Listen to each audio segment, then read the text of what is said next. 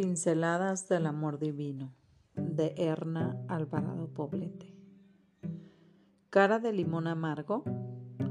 Procuren que a nadie le falte la gracia de Dios, a fin de que ninguno sea como una planta de raíz, amarga que hace daño y envenena a la gente. Hebreos 12:15.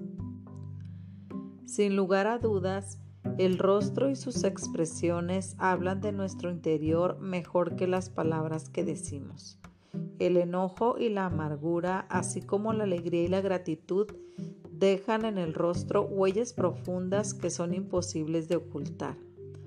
El rostro es una parte del cuerpo a la que las mujeres le dedicamos tiempo y en la que invertimos dinero.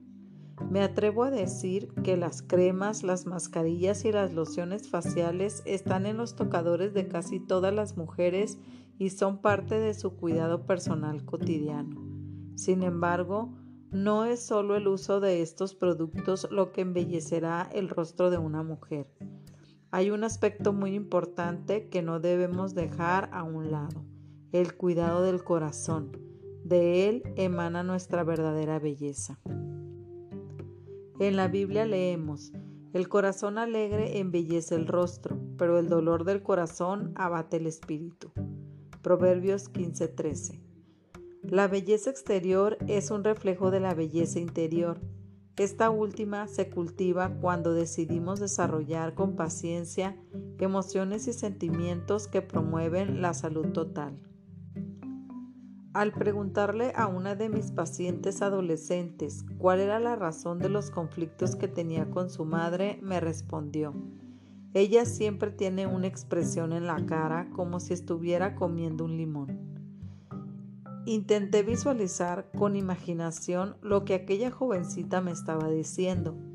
La metáfora que usó fue muy elocuente. Me estaba hablando de amargura.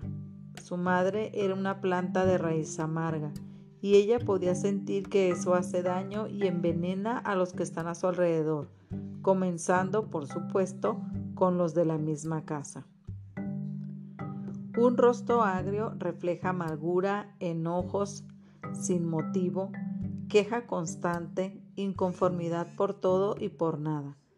Estos son algunos de los sentimientos que no solo afectan a la expresión facial, sino también a la salud física y generan toxicidad en el ambiente. Esta mañana al levantarte, ponte frente al espejo y analiza con humildad la expresión que éste te devuelve en tu reflejo.